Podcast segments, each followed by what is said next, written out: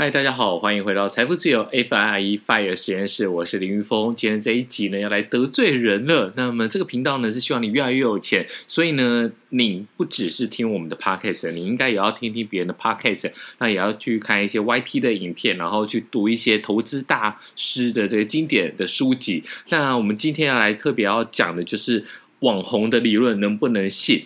很多的网红呢，其实他并没有一个实际的一个投资的一个部位啊，就是他可能他的部位很小，或者是呢，他可能只是收了业配，他并没有去做一个实际上的操作。那这些东西你要怎么听？你可以分辨。那如果你真的有在投资的话，你可以从他的话语里面也可以看到说他操作的方法。那这一点呢，其实有一个 Podcast 的，呃，我觉得投资瘾就是一个很强大的一个。频道，因为他确实有在操作一些部位，然后呢，还有做一些权证，还有做一些选择权。那这个东西你有没有在做？你大家听，你就听得出来。那我们今天要特别去讲的，就是也是一个很有名的一个财经网红。那到底是谁呢？我觉得不重要，因为我们也不想得罪人之余呢，来引来仇家。我觉得如果他有听到这一集，那他就知道我们在讲他，但我们不需要让别人也知道我们在讲他。好，那这个重点就是说呢，在有一集的时候呢，我呃听众有私讯我，我特别去找那一集来来来听，然后呢，他的听众为什么要？把那一集特别把 timecode 抄给我，他的意思就是说，这个投资网红呢，他提到有一点，他让他搞不清楚。他说呢，他是买基金派的，就是这个网红。为什么很多的网红都喜欢买基金？你知道吗？因为基金还有业配，就等于说呢，哎，你来推荐。其实现在的一种什么主动型的 ETF，也大概就是一个业配基金的一个概念啦。那我们讲的 ETF，应该讲的是。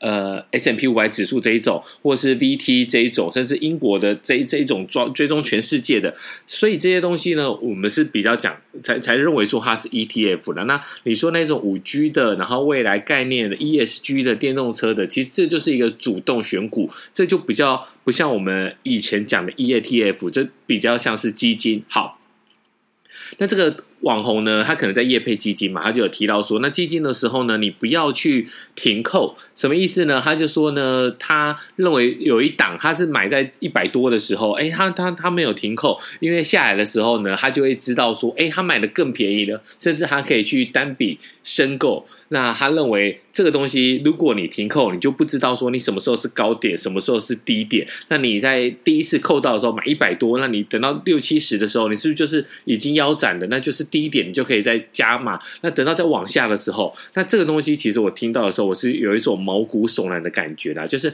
你为什么不停止扣款？就是买基金跟买 ETF 定期定额投入，其实概念都是一样的。你就是要留在市场里面。那它的不停扣的意思，竟然是用一个锚定。他认为说，他当初扣到的高点就是市场的高点。那其实这有一个白努力的一个。理论啊，就是很多的朋友他认为说，哎，我当初呢，嗯，买美股，我就是晚上九点半就要准时来看盘，然后呢，等到弄弄弄弄到三四点，然后早上九点以前，比如说八点四十五起货，那我要开始来看盘，然后忙到下午一点半，我那么辛苦，我怎么投资都没有获利？那这个就是一个百里白努力的一个历程，什么意思？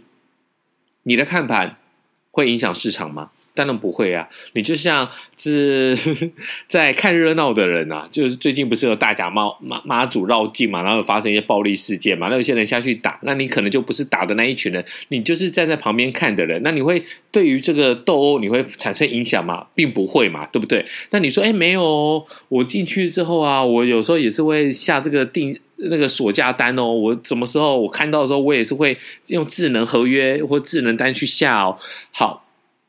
那你知道美股，比如说 S&P 五百指数的这个 SPY，它一一一天 交易是几千万股吗？这东西你的股数呢，对他来讲。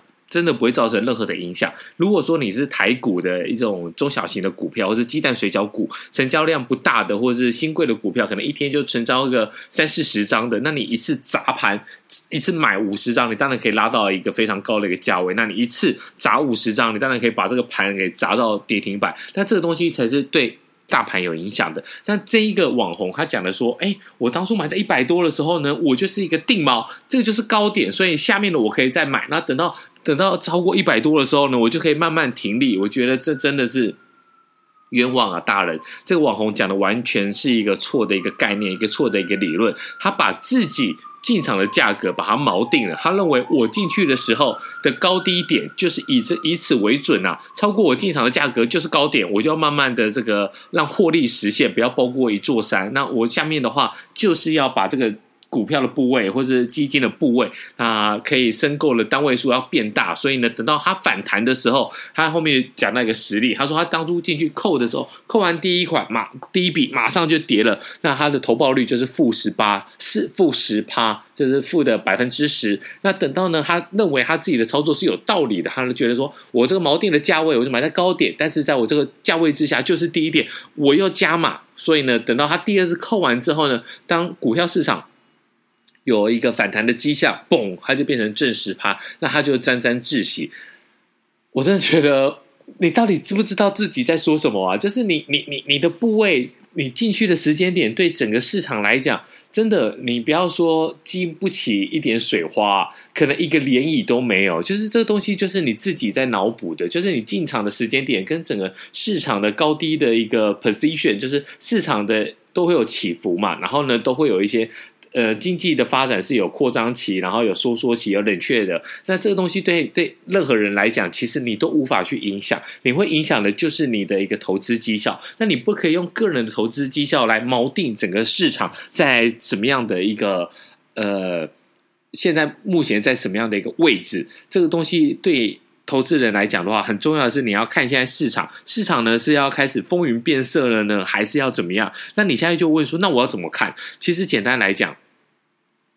第一件事情，我们要尽量长期留在市场里面。以过去数据来说，我们在之前的集数有提到。那因为我我现在手边也没有数据，但简单来讲，就是说，如果在过去十年，你只要逃离市场，超过五十天，那你的投报率就会从数十倍变成只有一倍。那我觉得一倍也不错啊。但是如果你是要一倍的一个获利的话，你你就不用留在股票市场啦。为什么？因为股票市场为什么会给你数十倍的一个投报率？那就是因为它有风险嘛。它是上上下下达到数十倍的一个一个里程，就是我要达到，比如我我要到这个山，这个是财富自由的的山顶，但它并不是说你慢慢慢慢慢慢慢。往上的，你可能往上一点，你也走一段平的路，那这平的路就表示说呢，没有涨，没有跌，但是呢，它会有一些波动。那甚至呢，你还有下山的时候，你往下，然后呢，你又平一段，然后又往上，所以呢，它会带给你。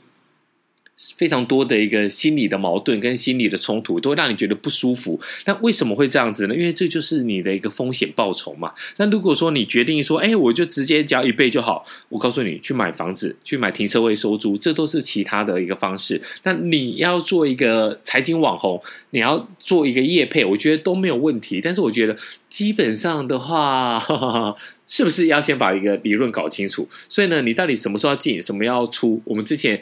有提到过几个方法，你应该去遵循那几个方法，而不是你进场去买的一个时间点，跟你当初买的一个价位，真的这一点意义都没有啊。那他可能是用错的方法让自己留在市场里面，但是呢，又得到了一个正确的一个结果。什么意思？就是我们刚才提到了嘛，你长期留在市场里面，你就可以得到一个报酬。但是呢，你什么样的原因跟理由让你留在市场里面，其实。别人不知道，市场也不会知道，因为市场不会理你。那他当初的理由是要用这个方法来帮自己来决定说，哎，什么时候上往上，我要。我要获利了结，什么时候往下？但其实你留在市场里面，你本来就会有一个时间上的一个报酬啊。但这个方法，我觉得最可怕的是说，你用错的逻辑，得得到正确的结果。但等到你下次把它加大部位的时候，你可能会一夕之间就爆裂。什么意思？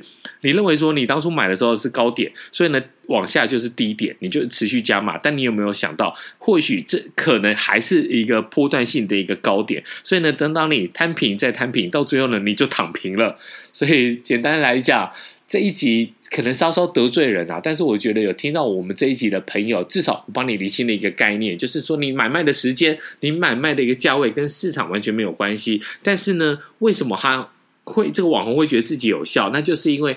他还是留在市场里面，只要留在市场里面呢，你就会得到一个实现的报酬。那一般来讲，我们不要去强调高点或低点，我们就是尽量把你可以。